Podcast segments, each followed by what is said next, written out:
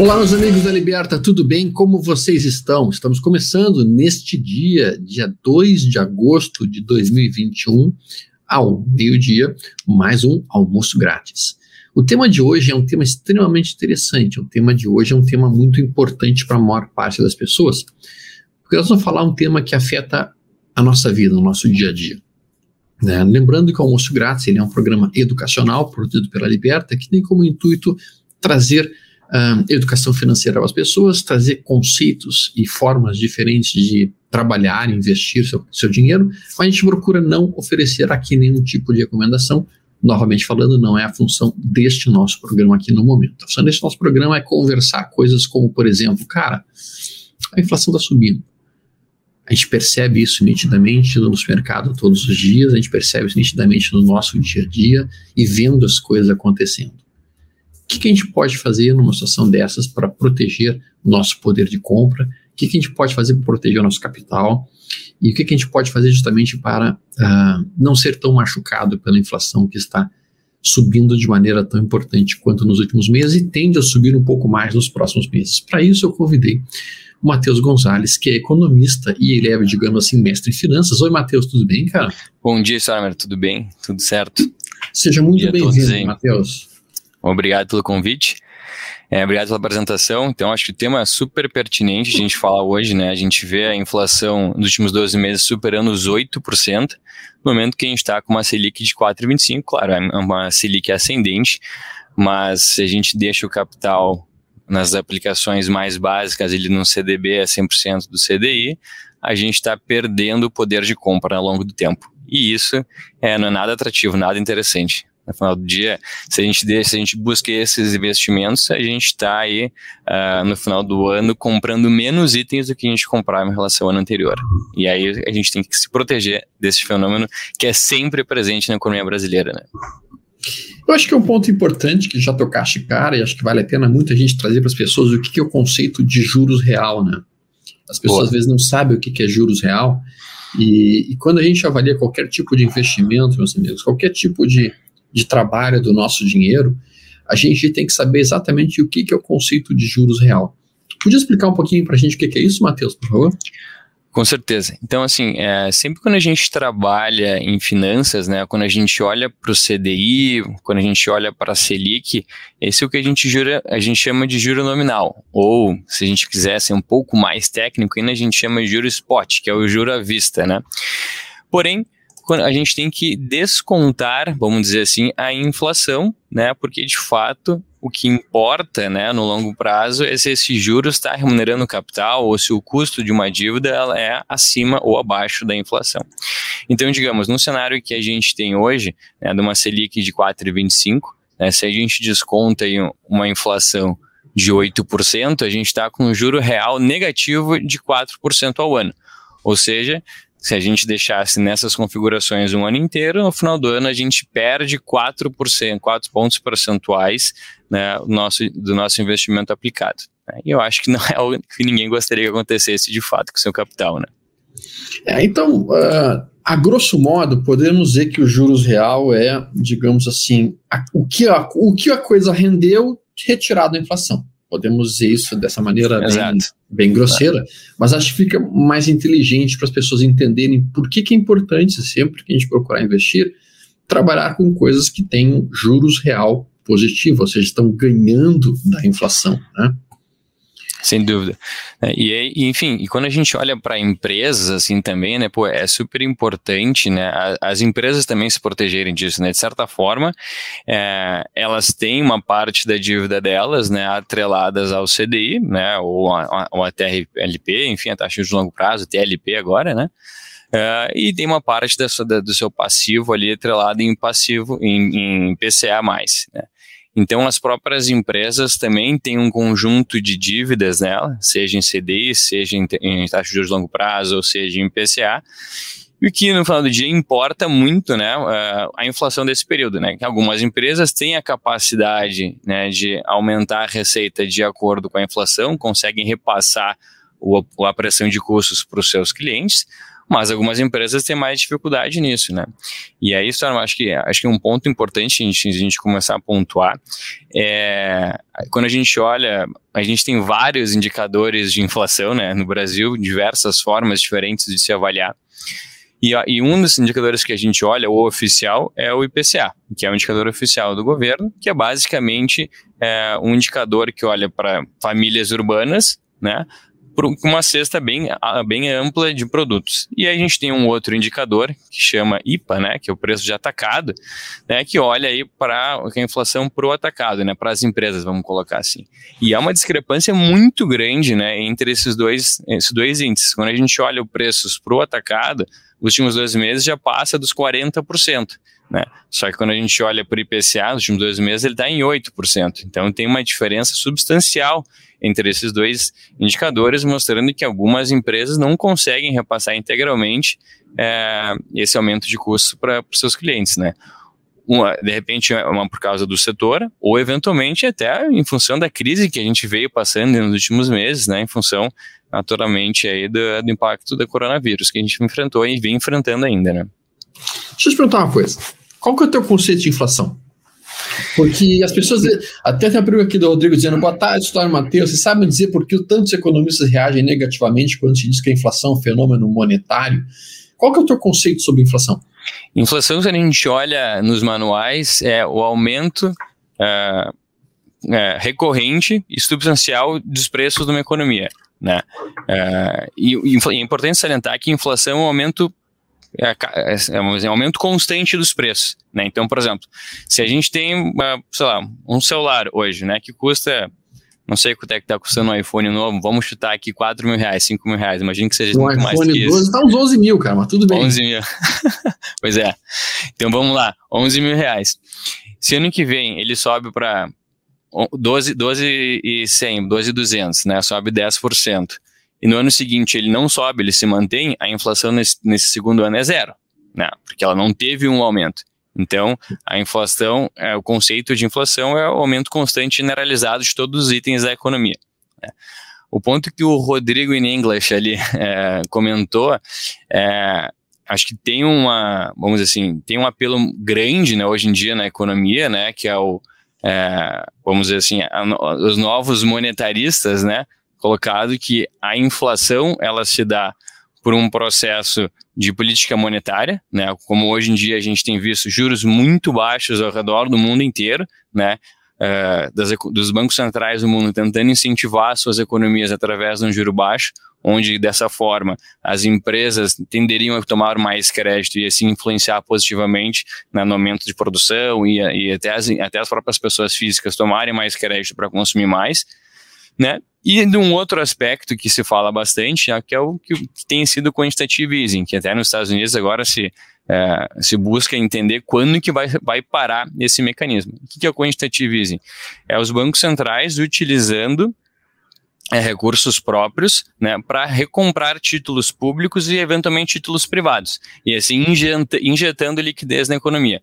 Eu acho que por esse aspecto de fenômeno monetário é muito mais sobre essa ótica de análise do que do sentido de aumento, aumento generalizado é, dos preços de produtos, enfim. Né. Entendi.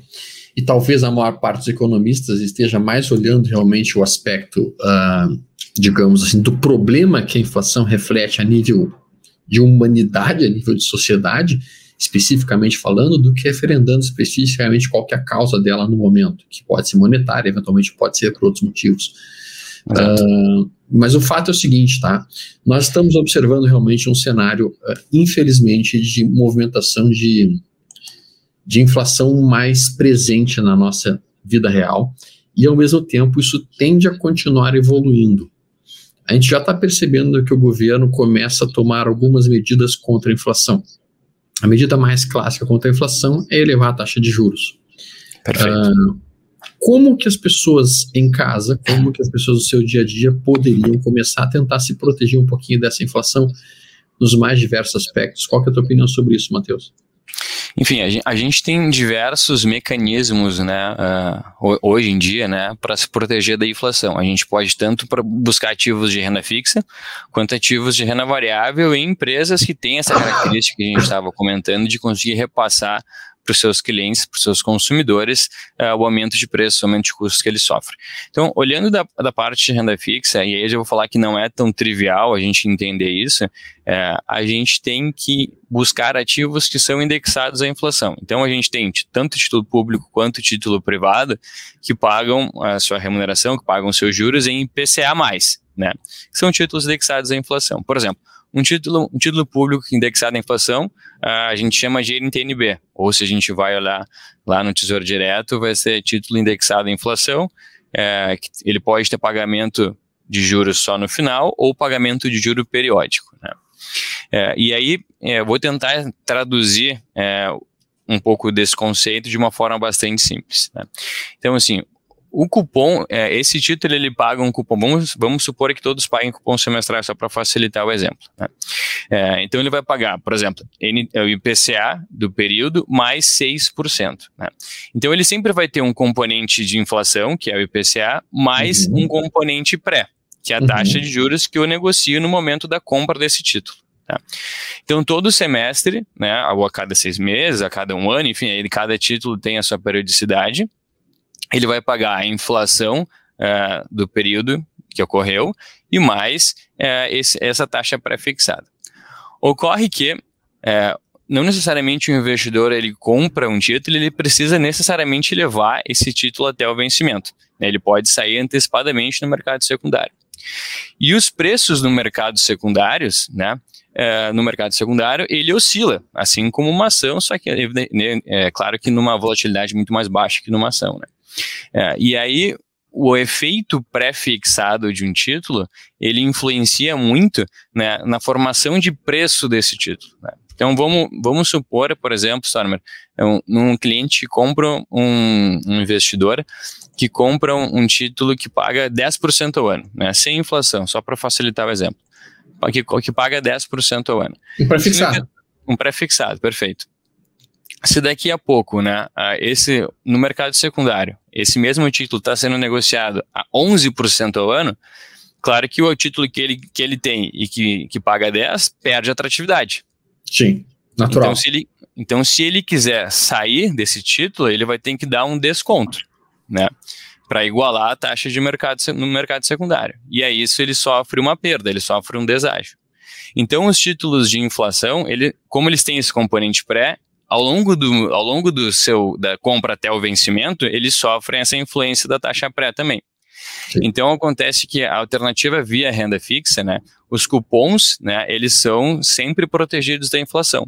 Mas se o investidor ele sair antes do vencimento, ele pode aí sofrer uma, uma, uma oscilação no preço do seu título, dado esse componente pré que o título possui. Né? Então a gente tem esse desafio que eventualmente a gente, é, um investidor, ele entra numa NTNB, entra numa debênture, entra num CRA que é indexado em inflação, e ele diz, pô, mas o meu título está rendendo menos que a inflação. É, mas é que eventualmente essa taxa pré que ele entrou no mercado secundário está sendo negociada uma taxa maior, e aí por isso ele toma um deságio. Né? Deixa eu colocar um pouquinho minha tela, porque isso vai facilitar um pouco a vida das pessoas, né? Um, com a compreensão adequada do que a gente está mencionando. Tá? Aqui na tela, então, aparece, por exemplo, se deve estar tá vendo, o que seriam os diferentes títulos disponíveis do Tesouro Direto. E aqui a gente tem, por exemplo, uma Selic 2024, que está pagando Selic mais 0,19. Aqui a gente consegue ver, por exemplo, aqui uma Selic 2027 a gente consegue ver um pré-fixado pagando 8,67, que é aquilo que o Matheus estava comentando recentemente. Então, esse pré-fixado está pagando 8,67 até 2024. Se a taxa de juros subir, digamos, ou mesmo que a inflação subir, digamos que a taxa de juros suba para 9,5 ou mesmo para 10, esse tesouro direto pré-fixado, que continuará pagando 8,67 até 2024, ele perde interesse. Perde atratividade. Daí, a atratividade dele cai e automaticamente o valor dele a mercado né, vai recuar e vai, e vai sentir a, a pancada. A gente Isso. tem, por exemplo, aqui um tesouro prefixado com 8,99 e aqui aparece um, por exemplo, que é IPCA mais 4,18, pagando juros semestrais a 2030. Então, basicamente, esse título ele oferece o quê? Ele oferece o IPCA mais 4,18 isso vai ser pago em juros semestrais, certo? Certo. Uh, em 2030, até 2030. Até 2030. Exatamente. A gente consegue ver aqui outros juros semestrais 2040, 2055 e assim por diante. E aqui um IPCA mais também alguma coisa para 2026 e para 2035. Então, esses, esses aqui estariam teoricamente atrelados à inflação. Correto. Por que, que a gente diz teoricamente? Porque o IPCA em si, a gente sabe muito bem, ele reflete parcialmente a inflação, não consegue refletir a inflação de uma forma absolutamente perfeita, né? Isso, é, e aí gente, por isso que a gente tem vários indicadores da inflação, né? Por exemplo, a gente diz que o, o IPCA, agora, não me falha a memória, se não me falha a memória, é de 1 a 40 salários mínimos. Então, se alguém, se alguém, se alguém souber a resposta e puder contribuir, nos ajuda. Mas se não me falha a memória, é isso. É, e é, só de pessoas, só de população urbana de algumas capitais do Brasil.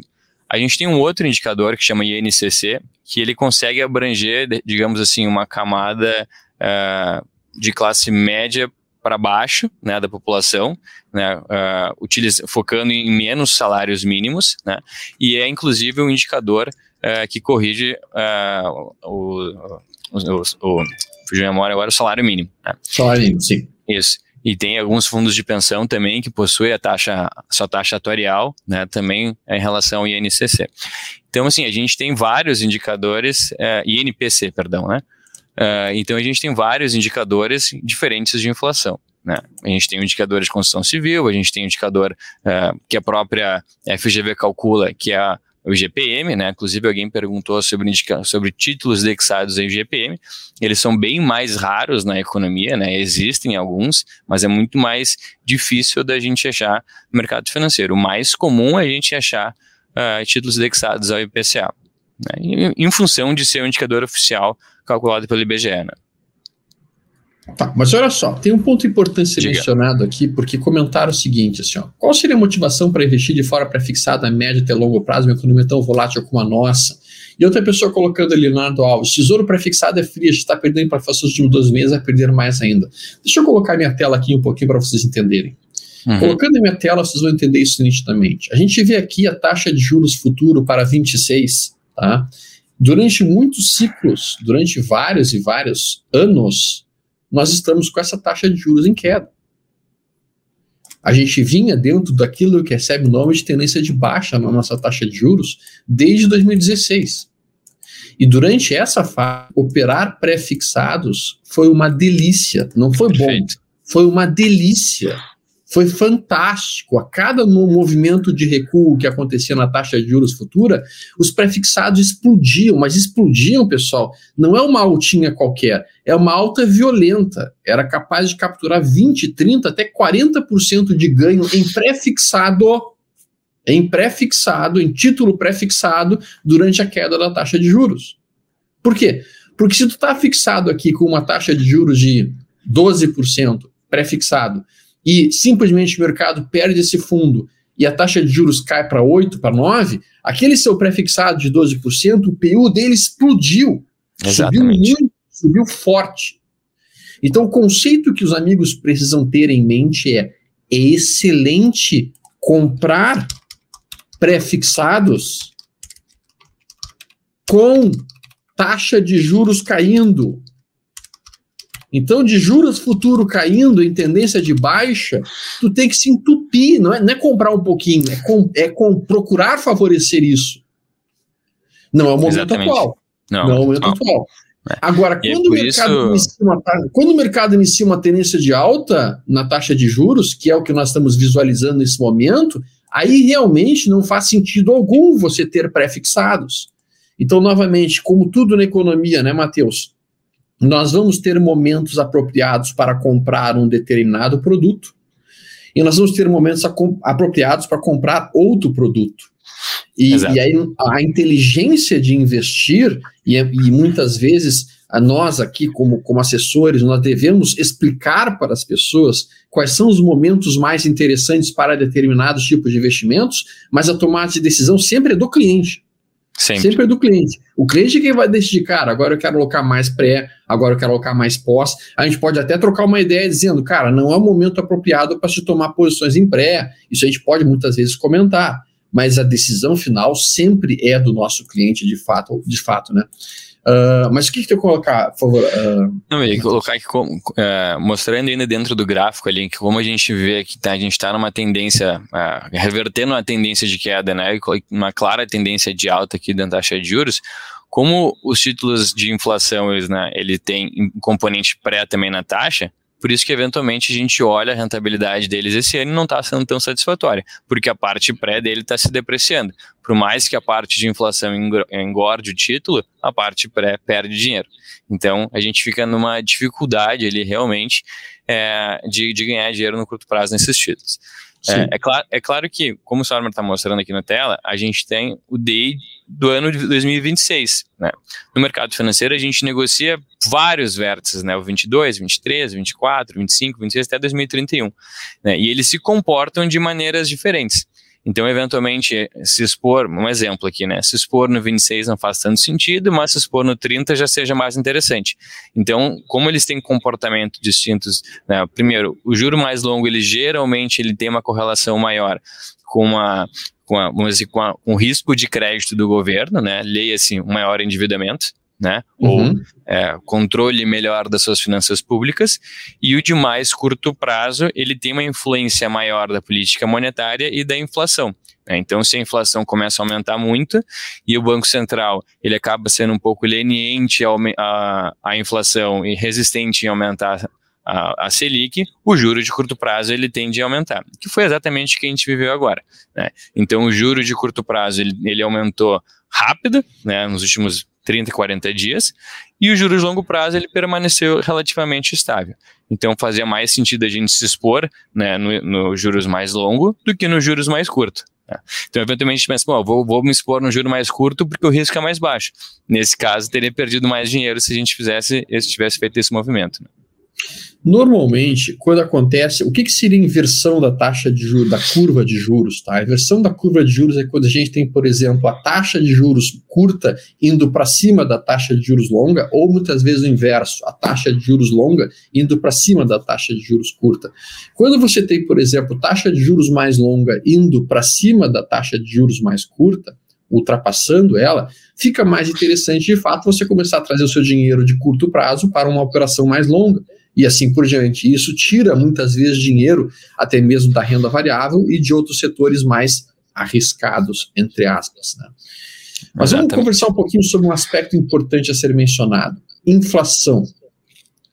Os americanos estão dizendo que a inflação que eles estão observando vai ser uma inflação transitória. Eles estão dizendo, Perfeito. cara, isso é uma inflação transitória, a gente não tem receio da inflação, nós vamos continuar injetando dinheiro na economia, nós vamos continuar ajudando a economia a crescer mais rápido, nós queremos recuperar a economia violentamente. Cara, uh, eu até entendo o conceito deles, e durante muitos e muitos anos os Estados Unidos estavam em pleno processo de deflação. E quando a gente olha a inflação nos Estados Unidos, ele é composta em diferentes setores, a gente vê literalmente o preço dos eletrodomésticos afundando dramaticamente, puxando para baixo os preços de uma maneira geral, eletrodomésticos e outros produtos. E o que a gente vê que subiu muito nos últimos anos e continua subindo realmente é o setor de saúde. Né? Então, saúde, hospitais, uh, remédios, essas coisas todas realmente inflacionando e tentando puxar a curva de inflação para cima. Mas no cômputo geral, o aumento da produtividade que a economia americana observou, advindo dos diversas descobertas tecnológicas que foram produzidas nos últimos anos, enfiaram tanta oferta no mercado que mesmo com o salário médio do americano crescendo, não houve a inflação. E muitos economistas estavam chamando isso de Trump Economics, que seria uma economia baseada nos conceitos do Trump, em que, cara, vamos inundar o mercado de produtos, vamos inundar o mercado de produtividade, e essa produtividade aumentada, mesmo que nossos funcionários tenham mais dinheiro em carteira, não vai se traduzir por inflação, porque a lei da oferta e procura, como já bem mencionado, é o que regulamenta o mercado de uma maneira geral. Infelizmente, aqui no Brasil, nós não temos aumento de produtividade. Infelizmente, aqui no Brasil, produzir continua sendo extremamente caro. Então, para nós, quando a gente localiza a inflação subindo, a gente não tem essa tranquilidade de dizer que o aumento da inflação aqui vai ser transitório, certo? Exatamente, né? Então, é, a produtividade, ela, é, ela, é sempre um gargalo, né? Aqui no Brasil, né? Inevitavelmente, né?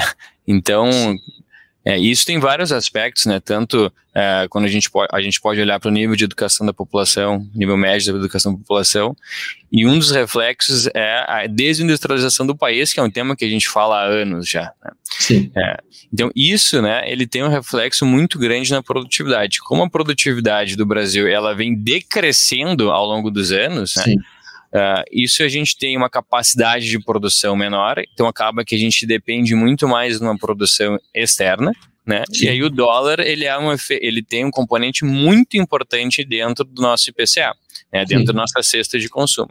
Então como a gente é, acaba sendo empurrado para importar mais, né? E o dólar, a gente tem visto, é, por mais que ele tenha, tenha recuado recentemente, é, é, a gente ele tem visto já fazer um movimento de subida novamente, né?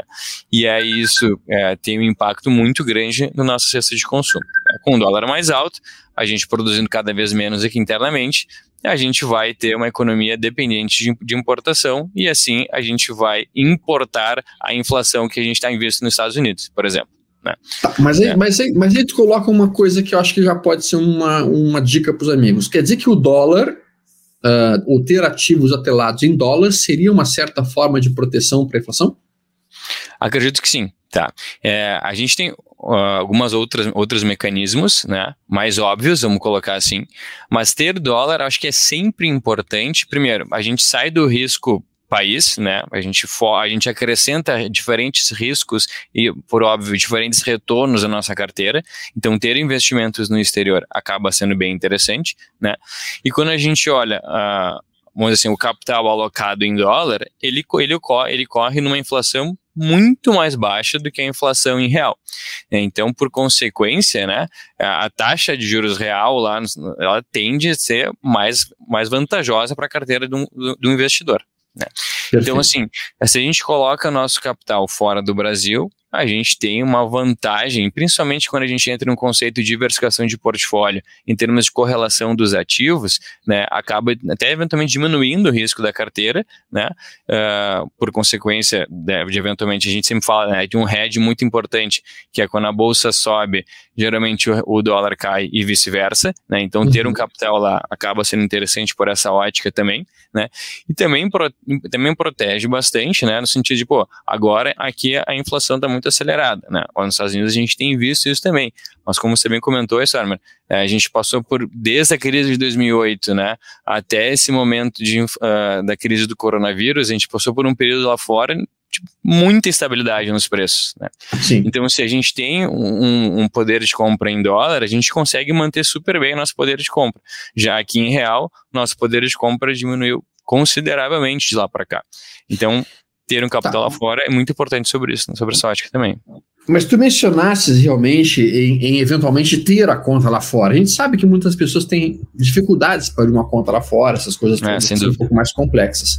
Uh, quais seriam alternativas em relação a isso? O cara poderia pensar numa BDR, já que a BDR está uh, atrelada por, muito, muito possivelmente à movimentação de dólar, por exemplo, uma Apple 34, uma Google 34, uma Netflix 34. O que, que tu acha? Disso como uma alternativa plausível para quem não tem a capacidade de abrir uma conta lá fora ainda? Sem dúvida, existe essa possibilidade, né, da gente comprar BDRs, né, elas não, elas não têm hedge, né, então elas recebem a influência do dólar, né, e existem também, uh, para aqueles investidores que pela lei são considerados investidores qualificados, existem fundos aqui de investimentos aqui no Brasil, em que a gente consegue mandar o capital lá fora, né, o fundo em si manda o, o recurso a ser administrado lá fora, mas é um fundo brasileiro. Né? Então existem essas duas alternativas, tanto como um BDR, e aí necessariamente a gente tem que entender um pouco das ações que a gente está comprando, né? História no setor boas empresas, mas existem BDRs de diversas companhias aqui. E outro efeito que a gente tem que ficar bastante de olho é a, é a liquidez delas, né? Porque eventualmente nem todas têm, têm uh, muitos negócios no dia a dia, né? Perfeito. Bem interessante. Olha só, e ouro? Ouro funciona para proteger a inflação? Tu considera uma boa ferramenta de proteção? É, o ouro é uma reserva de valor, né? Então, é, muitos usam. O ouro é, é, assim, é um bem que toda população gosta, assim, e tem um apreço há muitos e muitos e muitos anos, né? A gente pode falar com certeza mais de dois mil anos, existe um apreço muito grande sobre ter ouro, é, é um sinal de, de poder, enfim, né? Então, aqueles momentos onde há uma, um temor sobre se o, se o papel que eu tenho, seja esse papel é, uma moeda, ou seja, esse papel uma ação, ele possa perder valor, eu corro para algo que eu sei que não perde valor uh, ao longo do tempo. Né? Então, sim, eu acho que muitas pessoas utilizam. Né? Uh, agora, enfim, tem alguns efeitos, uh, enfim, alguns efeitos que a gente precisa cuidar. Enfim, a gente tem aqui o ouro negociado tanto em real quanto em dólar, né? Então, uhum. a, gente, a gente poderia ter um duplo efeito, né? Tanto quanto a, a variação do ouro quanto o efeito do dólar. E, assim, ele é um ativo que é, é, é, um bem que as pessoas, é, as mineradoras mineram o ouro, né? E é um bem escasso. Então, em algum determinado momento, enfim, isso tem uma influência muito grande também sobre o preço do ativo, né? Tá. E, e, olhando do ponto de vista. Então, do ponto de vista de renda fixa, uma das formas do sujeito estar tá buscando proteção seria aquilo que a gente mencionou. Ele poderia estar tá procurando tesouros atrelados à inflação e coisas nesse sentido. Uh, ele poderia estar tá procurando alguma coisa. Tem, existe algum tipo de. algum CDB que esteja fluindo melhor do que a inflação nesse momento? É, é, perdão, existem CDBs com, que pagam inflação IPCA+, né, com uma, no mesmo formato de uma NTNB, é, porém, geralmente essas CDBs eles, eles vão pagar os juros só no vencimento. Né? Eles não têm a, a periodicidade do cupom. Mas existem, enfim, algumas alternativas. E existem também títulos pré-fixados que pagam taxas bastante altas. A gente vê títulos pagando mais de 10%, de acordo com o vencimento, né? Eventualmente, para vencimentos com mais de 5 ou 6 anos, a gente enxerga títulos pagando 11% ao ano. É, e aí esses títulos, sim, são maiores do que a inflação corrente. Né? Então, eventualmente, nesse título a gente conseguiria ter um ganho real, mas é uma aposta. Né? Eu estou tomando para mim o risco da inflação aumentar no período e, eventualmente, ter um, um capital rentabilizando com uma taxa de juros negativa, taxa real negativa ou se a inflação começar a ceder, dado que o Banco Central está aumentando a taxa de juros, eu vou ter um juro real mais alto. Então, sempre a decisão de optar por um pré-fixado ou IPCA é, parte muito nisso, né? Todo título pré-fixado, ele tem uma inflação implícita lá dentro, né? Então eu tenho que entender se a inflação implícita dentro do meu título pré-fixado, ela é maior do que a inflação de fato observada, né, ou, projetada para os próximos anos. E assim eu tomar a decisão se o que vale mais a pena é o pré-fixado ou Sim. o IPCA mais, né? Mas é, uma, uhum. é um cálculo complexo, né? Concordo com esse, com esse ponto. Bem complexo, eu diria. Bem, bem, bem difícil de ser trabalhado, de passagem. Tá. Yeah. Me diz, diz uma coisa assim, que é uma coisa que eu acho que é importante os amigos terem também como, como ideia. Uh, então a gente falou sobre o ouro e a gente viu que o ouro seria uma reserva de valor. Mas como reserva de valor, a gente entende que então não é, sem dúvida alguma, um investimento que tu possa estar buscando uma gigantesca rentabilidade em cima. Pelo contrário, a função da reserva de valor é realmente garantir que você não tenha grandes estragos dentro do seu patrimônio à medida que as coisas evoluem. Uhum. É mais ou menos dessa maneira que você lê o ouro em si. Deixa eu colocar aqui na tela o gráfico do ouro só para a gente poder dar uma olhada e sempre vale a pena cotejar isso daí bem. Exatamente essa forma que eu, que eu entendo o ouro, não é algo que a gente vai comprar é, buscando grandes ganhos no nosso, do nosso portfólio, é algo simplesmente, pra, é aquele segurinho, né, para a gente uhum. proteger uh, o nosso portfólio em momentos de oscilação negativa, né, Sim. e aí eu, eu gosto de olhar sempre o ouro como uma forma de proteção muito mais para o S&P, tá, do que para a nossa bolsa aqui. Né? Então, quando a gente olha em termos de correlação, faz, faz mais sentido a gente proteger o S&P com ouro do que Bovespa com ouro. Né? Ao passo que se, se a bolsa, nossa bolsa aqui está caindo e lá fora a bolsa estiver subindo, o ouro provavelmente também vai estar tá caindo, né? dado que são, ele é muito mais negativamente correlacionado com o S&P do que com o Bovespa. Então, se nossa bolsa está caindo, lá fora está subindo e a gente tem ouro, provavelmente a gente vai perder nos dois lados. Então, acho que no sentido de formação de portfólio, talvez o dólar seja o melhor hedge para a nossa bolsa brasileira aqui. E, e pensando na questão dólar, qual é a sua opinião sobre criptomoedas para isso, né? Hashdex da vida, essas coisas todas, isso poderia ser uma outra maneira, porque a gente está vendo que o dólar também está sendo inflacionado, né?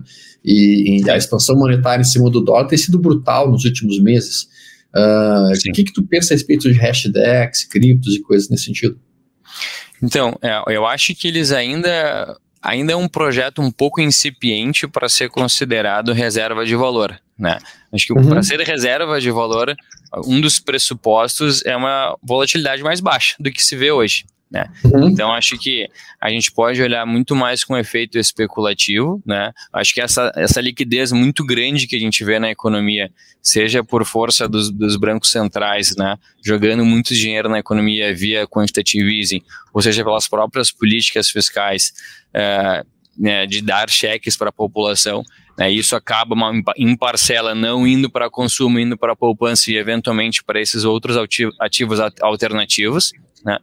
Então, isso, essa, acho que essa influência acaba sendo muito maior do que, do que aqueles investidores que olham para esse ativo como forma de buscar uma proteção uh, a momentos de baixa no, em mercados mais, vamos dizer assim, é, mais convencionais. Né? Uhum. Então, ele acaba sendo uma moeda muito mais especulativa do que uma moeda para um seguro. Né? Sim, especialmente é, pela volatilidade brutal que apresenta hoje, né? Correto, especialmente pela volatilidade, né? E, e eu acho que, ainda falando de bolsa, né, Stormer, a gente vê algumas empresas, né, que têm uma característica uh, de ter a sua, a, sua, receita atrelada à inflação, né? Uhum. Então, tem alguns setores, por exemplo, o setor de transmissão de energia, ele acaba sendo uma, uma excelente aposta em momentos de inflação mais alta. Né? Sim. E aqui, enfim, não recomendando uma empresa, mas explicando como funciona esse setor, né? A gente, na, na energia, no setor de energia, a gente tem três, três setores, basicamente: geração, uhum. transmissão e distribuição.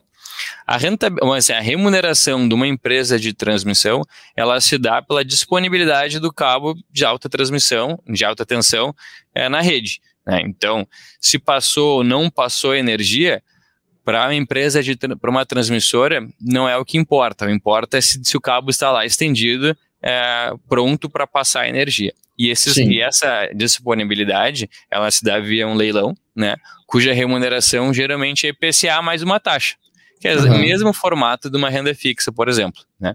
Isso que a gente chama de RAP, né, que é receita é, disponível é, para esses, para esses, enfim, para esses concessionárias, né?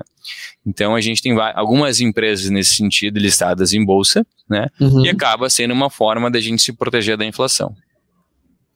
Super, legal. Vamos, vamos responder algumas perguntas aqui uh, que estão entrando. A reação à inflação pelos bancos centrais será diferente do Brasil em relação aos Estados Unidos, com, com um maior aumento da taxa de juros aqui do que lá fora? Dessa forma, com isso afetará os ativos no relativo? Pergunta do Felipe Ribeiro. Qual é a tua opinião, Matheus? A minha opinião é que sim, a gente vai subir mais rápido aqui, isso vai beneficiar muito o carry trade e vai fazer uma certa pressão de venda no dólar, inclusive. Essa é a minha leitura. Mas eu queria um pouquinho você. Não, com certeza. É, é, a gente chama a, o delta de, de, diferencial de juros entre o Brasil e os Estados Unidos, ele está bastante comprimido, né? Já teve mais baixo, né? Quando a gente estava com juros de 2%, né? Uhum. E tradicionalmente, né, historicamente falando, o nosso diferencial de juros é maior do que isso, né? Uhum. Então, em, ah, mas primeiro que a gente tem que controlar a nossa taxa de juros é, baseado na inflação. Né? Se a inflação está aumentando, a gente tem, deveria subir a taxa de juros de uma forma rápida né, para conter essa inflação. E agora, se os Estados, os Estados Unidos, né, dado a última reunião do FONC, é, não está olhando para a inflação, como a gente falou, de uma maneira mais persistente, né, olha por uma inflação mais é, transitória, e aí com isso é, não objetiva aumentar a taxa de juros num curto prazo, né? Em a gente aumentando a nossa taxa de juros, isso atrai mais capital exterior para cá, e por uhum. consequência isso deve levar a uma taxa de câmbio mais baixa. Então, olhando para essa ótica de, investi de investimento, né, a taxa de juros, é, perdão, a taxa de câmbio deveria ser ligeiramente mais baixa em a, em a gente aumentando a nossa taxa de juros aqui internamente, né? Entendi bem legal.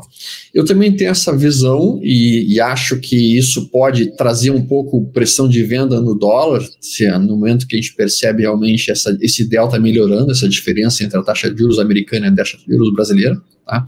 E, e com isso, isso isso pode realmente trazer o dólar um pouco para baixo. Tem uma pergunta legal ali, tá? Que é a seguinte, sobre fundos imobiliários. Como é que os fundos imobiliários podem ser afetados com isso? Pergunta do Fernando Paz. Boa, Fernando.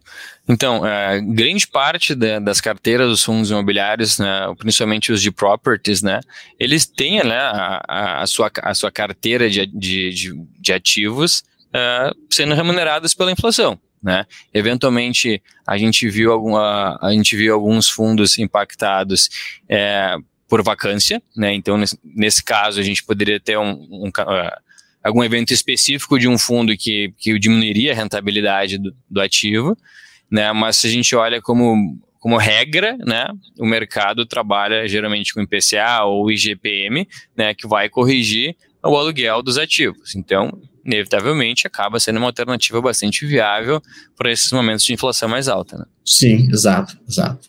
Legal.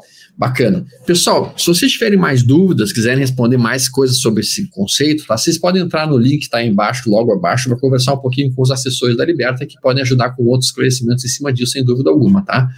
Perfeito. Uh, pergunta do Bento Santana: o aumento da taxa de juros pode levar a Bolsa para 135 mil pontos ou mais este ano? A pergunta do Bento é importante, porque na verdade o que acaba acontecendo, meus amigos, é importante que a gente tenha isso em mente, é que uma elevação de taxa de juros não é de todo benéfica para a Bolsa, pelo contrário.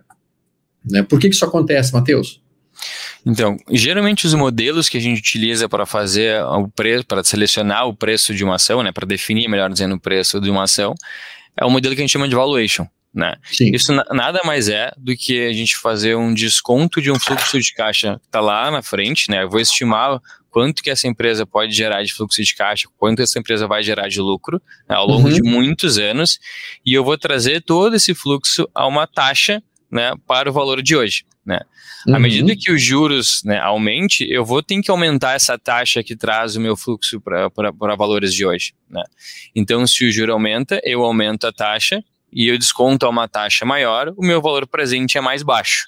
Né? Então, uhum. a taxa de juros aumentando, eu deveria ter um preço, eu deveria esperar que a ação é, deveria ter um preço justo mais baixo do que eu estimei a, com, com juros mais baixos. Né?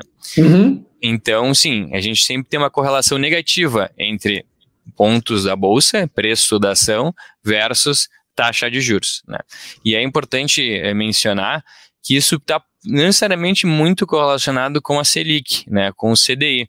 Né, como a gente mostrou antes, existem vários vértices na taxa de juros. Geralmente, o mercado, os analistas utilizam vértices mais longos para estimar né, e fazer esse, valuation. Então, assim, existe uma correlação com a Selic, mas muitas vezes é uma correlação muito alta, dado que a gente utiliza uh, nos modelos taxa de juros mais longas. Né. E em sua acho que tem um outro ponto que é interessante, que muitas vezes as commodities acabam sendo muito utilizadas também é, para a gente se proteger da inflação. Dado uhum. que commodities geralmente é um item muito grande né, dentro das cestas de consumo, dentro do IPCA, é, ou seja, do próprio CPI lá nos Estados Unidos. Né? Uhum. E quando a gente olha, é, no, final do, no final do mês passado, o IPEA soltou um relatório bem interessante falando um pouco de das commodities, né? Então, assim, a gente já recuperou muito, né? Desde o low ali em março do ano passado, o preço das commodities tem subido bastante, mas a gente ainda está cerca de 25% abaixo do pico que a gente teve lá antes da crise de 2008. Né? Então, uhum. assim, por mais que a gente viva um super ciclo das commodities, algumas pessoas falam isso, né, a gente ainda não chegou naquele, naquele pico lá que a gente viveu no passado. E isso muito por conta que o preço da energia não chegou, não, não subiu tanto. Quando a gente olha o preço dos metais e preço de alimentos, esses já estão muito próximos ao pico que a gente viu no passado. Sim, sim. Mas entendi. o preço da energia não, né? Pô, a gente viu o dólar, o petróleo bater 100, 100 dólares o barril, né? E agora a gente não, é, agora a gente não. Bem, pô, a gente chegou a ver negativo no ano passado, né? Então, claro, momentos muito distintos da economia, mas hoje a gente não chega naquele valor de petróleo a 100 dólares, né? Então isso, isso, não, isso não é, faz com que, é, com que o indicador de índice de commodities não seja tão alto quanto seja lá no, no ano passado, mas ainda assim é uma, é uma alternativa né, à, à proteção da inflação. É, eu acho que esse é um ponto importante ser tocado. As commodities realmente acabam funcionando como um certo leverage. As pessoas estão perguntando sobre imóveis, se imóveis também seriam algum tipo de proteção contra a inflação. A gente tem visto que os preços de imóveis têm aumentado radicalmente nos últimos, nos últimos meses, né? E isso tende a continuar. Qual é a tua interpretação? Enfim, eu acho que sim, né? Uh, a gente tem, a gente, talvez a gente tenha uh, vivido já um ritmo mais acelerado, talvez o pace, né, seja um pouco mais baixo, né? Uh, eu acho que existe também uma colação muito grande com a própria taxa de juros, né? Uhum. Então a gente vê o crédito imobiliário já ficando um pouco mais caro do que a gente né, viu no, no, ano passado, então isso influencia bastante.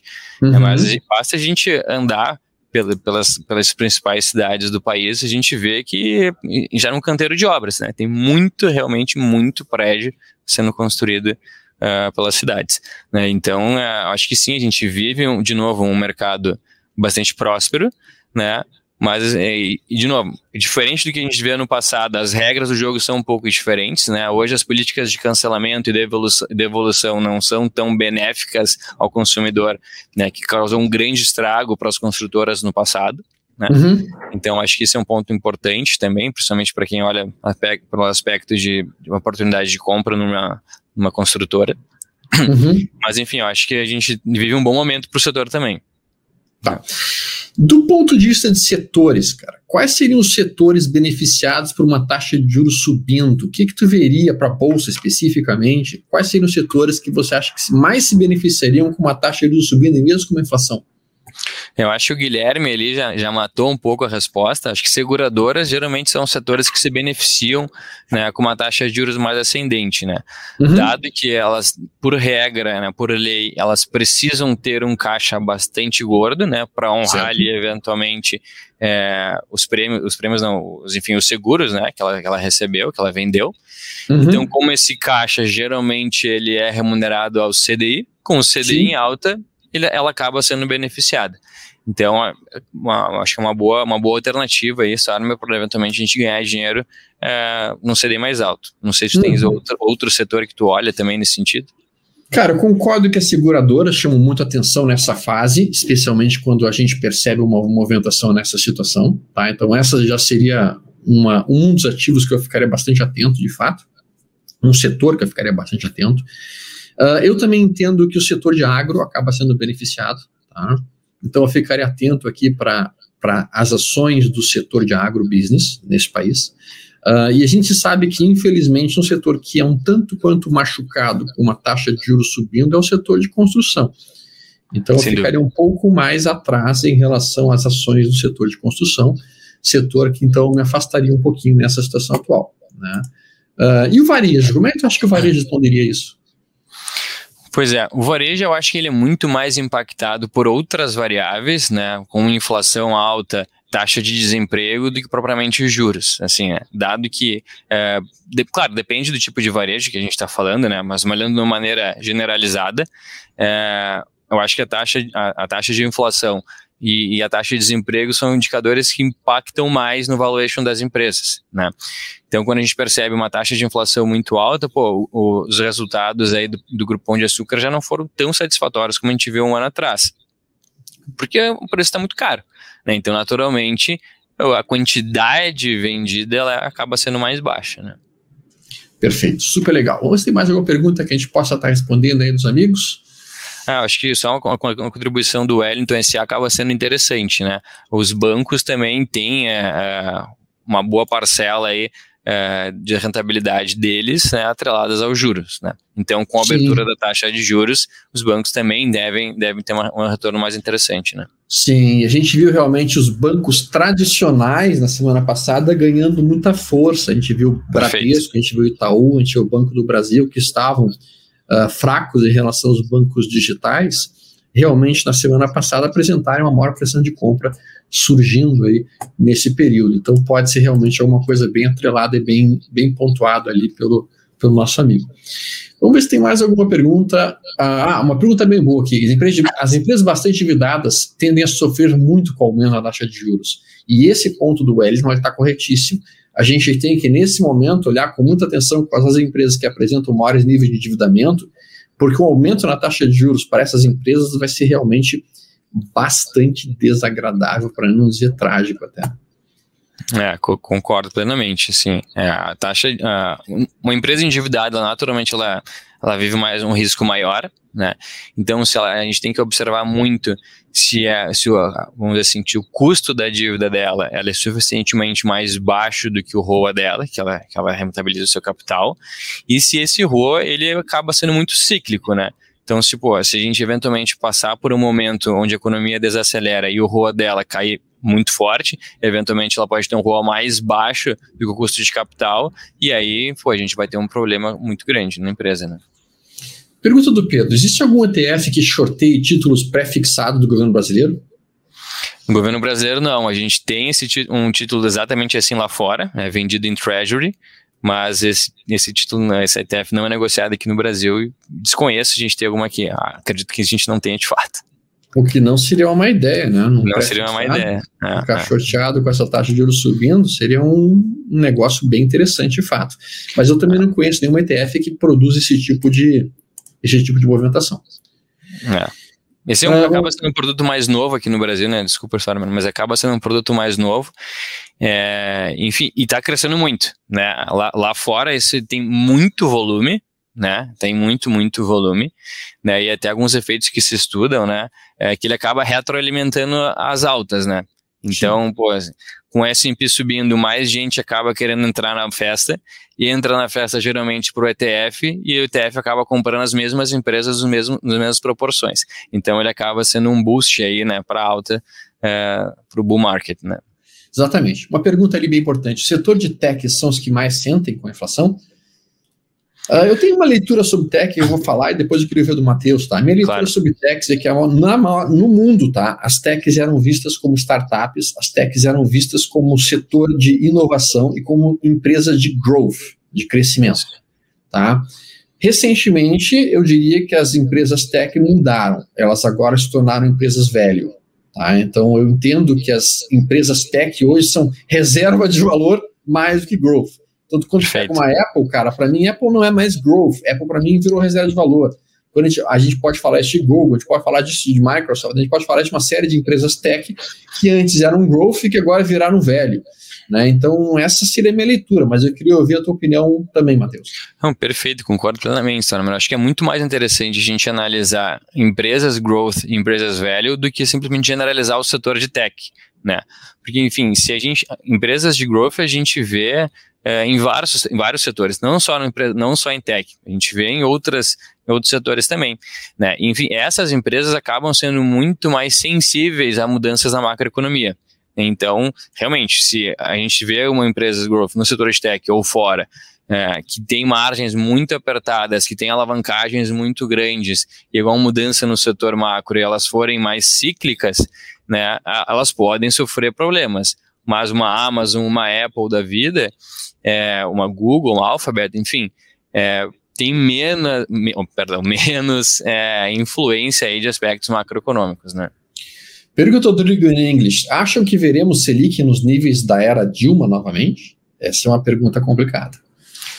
Exatamente, é uma pergunta complicada mesmo. Enfim, é, tem, eu vi alguns estudos né, que a PUC-Rio divulgou, bastante interessante, não, tentando encontrar uma forma, né, alguma, de algumas formas de definir o juro neutro da economia brasileira. Né. O juro neutro da economia brasileira ele acabou reduzindo bastante, de uma forma bem, bem acentuada com o advento da PEC do teto, né, que a gente está desrespeitando. Né. Então, assim, claro que a gente está desrespeitando por um motivo bastante importante, né? Enfim, é, acho que era necessário realmente a gente, faz, a gente prestar um auxílio como Estado para aquelas pessoas que realmente precisavam no momento, mas isso não pode tornar uma desculpa para a gente descumprir é, perenemente o teto de gastos e jogar fora essa conquista. Então, assim, ter uma, uma, uma, preocupação fiscal, né? ter uma preocupação com a sustentabilidade da dívida, e isso faz, isso mostra que a gente vai ter um juro neutro mais baixo. Então, assim, para a gente voltar a ter juros de dois dígitos, a gente tem que jogar tudo, tudo fora essa preocupação, a gente tem que estar tá muito uh, leniente com o déficit, né? E não ter em vista reformas né, importantes, como a reforma tributária, a reforma é, administrativa, para a gente ter um juro em dois dígitos novamente. Espero que essa não seja a vontade dos nossos governantes. Né? Exatamente, né? Tudo vai depender muito se eles vão realmente entrar para um lado mais populista, um lado menos populista. A gente vai ter que olhar isso aí com atenção, tá? Se eles vão tentar usar Petrobras eventualmente para conter a inflação e outros aspectos, ou não. É. Uh, a gente ouviu recentemente o Guedes mencionando a possibilidade de fazer com que as empresas estatais distribuíssem esses dividendos diretamente para a população. Uh, é. O que é algo um tanto quanto bizarro, assim, num primeiro momento. Uh, mas, enfim, uh, ter que é, olhar é, é, um, é, uma, é uma um, assim, um, assim, o, o cerne disso, né, o que a gente olha, o motivo dessa, desse, dessa, dessa fala, ele acaba sendo uma, uma, política bastante liberal, né? De tu, em vez de tu usar o Estado para prover o serviço, tu dá, de fato, dinheiro para a população definir o que, que ela quer. Mas, enfim, essa forma de, de dar o dividendo da empresa pública para na proporção, qual proporção deveria ser de fato que cada um detém disso, enfim, imagina a bagunça jurídica que isso ia acontecer. Então, é, não seria nem um pouco fácil, né? Isso, exatamente, exatamente. Seria um processo extremamente complicado, né? É. Mas enfim, eu acho que para responder um pouco mais objetivo, né, os juros de longo prazo né, e, e os juros né, na era Dilma, é, para a gente ter aqueles patamares, a resposta é muito mais da ótica fiscal do que, do que, do que da ótica monetária.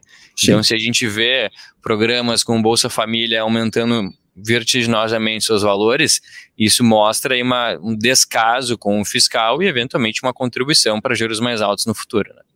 Exatamente, exatamente.